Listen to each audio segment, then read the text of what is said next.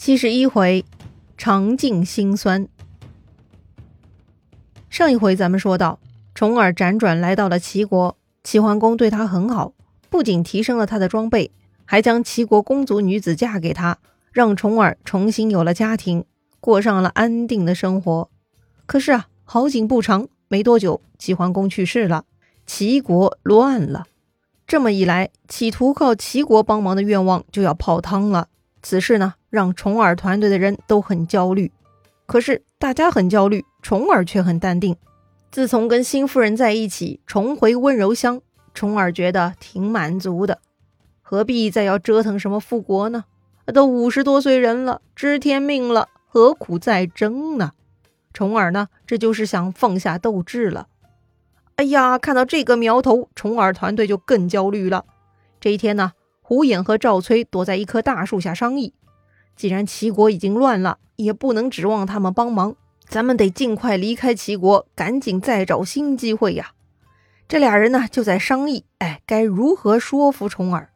说来也巧啊，这两个人是偷偷摸摸说的，偏巧呢就被正在这棵树上摘桑叶的齐国婢女给听见了。这个婢女啊，等胡衍他们走了以后，就赶紧回去报告重耳的姜氏夫人。姜氏啊，果然出身贵族，很有大局观。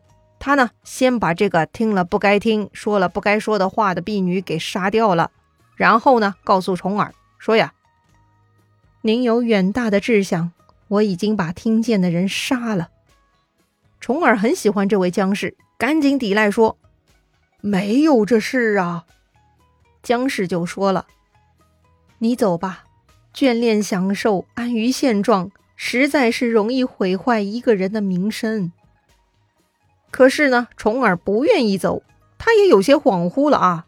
自己跑来跑去有用吗？都半百的人了，还有必要继续折腾吗？要不就这样过下去得了。是啊，重耳他不是唐僧啊，他没有坚定的信念。哎，这就是正常人，谁没有过犹豫彷徨呢？不过此时他的判断必然不是出自真心，而是求而不得的疲倦罢了。重耳的部下们都知道啊。不能停下脚步，否则前面的苦都白吃了。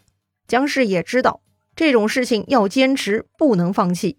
于是姜氏跟重耳的部下们聚在一起商议了一下，然后决定这一次啊，不征求重耳的意见，直接把他带走吧。于是呢，就在那天晚上，姜氏把重耳灌醉，也没有夫妻告别，就让众人把重耳带走了。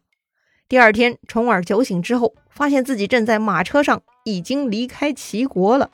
哎呀，是吓出一身冷汗，心都掉到嗓子眼儿了。不过一看身边都是自己人，悬着的心又放回去了。可是还没跟娇妻告别，自己还没下定决心，这些人自作主张绑架自己，重耳很生气啊。得知这是胡衍的主意，气得重耳手提长戈追赶着胡衍要刺他，真是把重耳给气坏了。哈，说起来这个场面也很好笑，但确实也令人感动啊。重耳一通发泄之后，自然也醒悟了。这些人都是忠于自己、为自己的大业考虑的呀。眼下的平淡日子虽然舒适，但根本上也不是自己真正的追求。好了，不闹了，还是继续征途吧。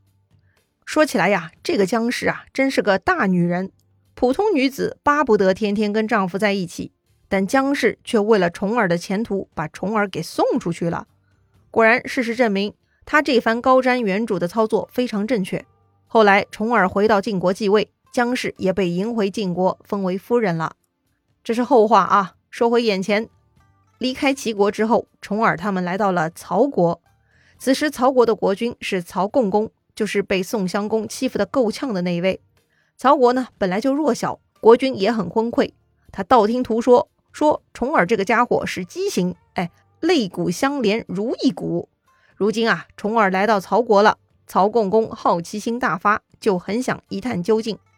堂堂一国之君，在好奇心的驱使下，居然偷窥重耳洗澡。哎呦我去，这也太不像话了！什么肋骨连成一片嘛？很有可能是皮下脂肪厚，看不到肋骨吧？哎，毕竟重耳在齐国也是过了几年舒坦日子的，养出点肥膘来也是可以理解呀。反正呢，这个愚蠢的曹共公偷看了重耳。而这件事情又被重耳给发现了。呃，男人看男人不算非礼吧？错，在那个年代，这就是非礼，大大的非礼，这是对人不尊重，而且是一国国君看另一国的公子，哎，这是外交层面的非礼，非常严重啊。但此时重耳没有实力啊，只能忍气吞声。但是这件耻辱足够令重耳记恨的了。当时曹国呢有一个大夫名叫西傅姬，他的妻子很有眼光。这个女人呐，观察重耳的随从，发现这些人一个个气度不凡，睿智能干。她觉得能驾驭这么优秀的部下，重耳必定不是凡人。西傅姬的妻子认为，重耳不仅能回国当国君，而且将来必定能在诸侯中得志，得志之后还会惩罚对他无礼的国家。曹国一定会首当其冲，所以呢，她提醒自己的老公西傅姬，一定要早点向重耳表达友善和支持，以免将来遇难。西傅姬很听话啊，果然呢，就给重耳送去了一盘晚饭。他在饭里偷偷藏了一块贵重的玉璧，表达心意。重耳接受了食物，但是把玉璧给退回去了。虽然如此，重耳还是领了西傅姬的这个情。这事儿呢，后面又扯出了另一个故事。咱们回头再说啊。说回曹共公，既然他这么没礼貌，那么他也肯定不会帮助重耳的。重耳他们也都很了然，所以啊，也不在曹国久留，很快就离开了曹国。接着呢，他们又来到了宋国。此时的宋国国君呢，就是那个一辈子想当霸主的宋襄公。经过跟楚国的洪水一战，宋襄公的腿伤还未痊愈呢。此时重耳他们来了，宋襄公虽然很想当霸主。但是接连被楚国打压，宋襄公力不从心啊。此时此刻自顾不暇，也不可能帮得上重耳。但是呢，宋襄公也赠送了重耳八十匹马，表示支持。不管怎么说，宋襄公表达了善意，也算结了善缘。但是重耳需要的不仅仅是善缘，还得是实打实的支持，比如调拨军队这种啊。既然宋襄公也不行，勉强不得。重耳他们呢，只能再度启程去其他国家碰碰运气吧。下一站呢，他们来到了郑国。此时郑国国君是郑文公。郑文公啊，一点都不看好重耳，所以啊，他既不接见，也不送礼物。于是啊，他手下大臣舒詹就来劝谏了。舒詹其实就是郑文公的弟弟，他呢是个非常有头脑、有见识的人。舒詹说呀，公子重耳身上有三个无人能及的优势。天注定他会成为国君的，所以为长远计，应该以礼相待呀。哦，是哪三点呢？书山说：第一，俗话说父母同姓，子孙必不昌盛。重耳父母都姓姬，重耳却还活着，可见他非同一般。第二，重耳逃亡在外，晋国却始终不能安定，这或许就是上天为重耳创造的一条通向国君之路啊。第三。胡衍、赵崔、贾陀这三个人都是超级人才，却都甘愿追随重耳。有这样的部下，重耳必成大事啊！舒詹说：“晋国跟郑国地位相当，他们的子弟路过郑国，本来就该以礼相待，更何况是上天支持的人呢？”舒詹说的太对了啊！可是郑文公脑子进水了，他不听。在他看来，重耳一把年纪还在颠沛流离，这种活着的方式没啥了不起。晋国混乱不安定，重耳不见得能解决问题。那几个所谓的人才跟着重耳这样的人到处飘荡，看来他们也是徒有虚名、没眼光的。所以舒詹看到的优势，在郑文公看来根本啥都不是。所以郑文公坚持不搭理重耳。也是啊，有些人年纪大了还没有做出成就，很多人呢就会对他产生偏见。殊不知每个人的时间表都是不一样的呀。话说这个舒詹还真不是一般人，看郑文公不听，他又反过来说了：“既然国君不愿意对他以礼相待，那就索性杀了重耳，以免将来他成功之后成为郑国后患。”哎呦，这个舒詹真厉害啊！他的逻辑是满分呐。他认定重耳是牛人，必定会成功。这种人嘛，要么早一点交上朋友，否则翻脸成了敌人，将来必然打不过他。所以呢，就该趁早除掉他。但是郑文公又不能接受，哎，什么话嘛！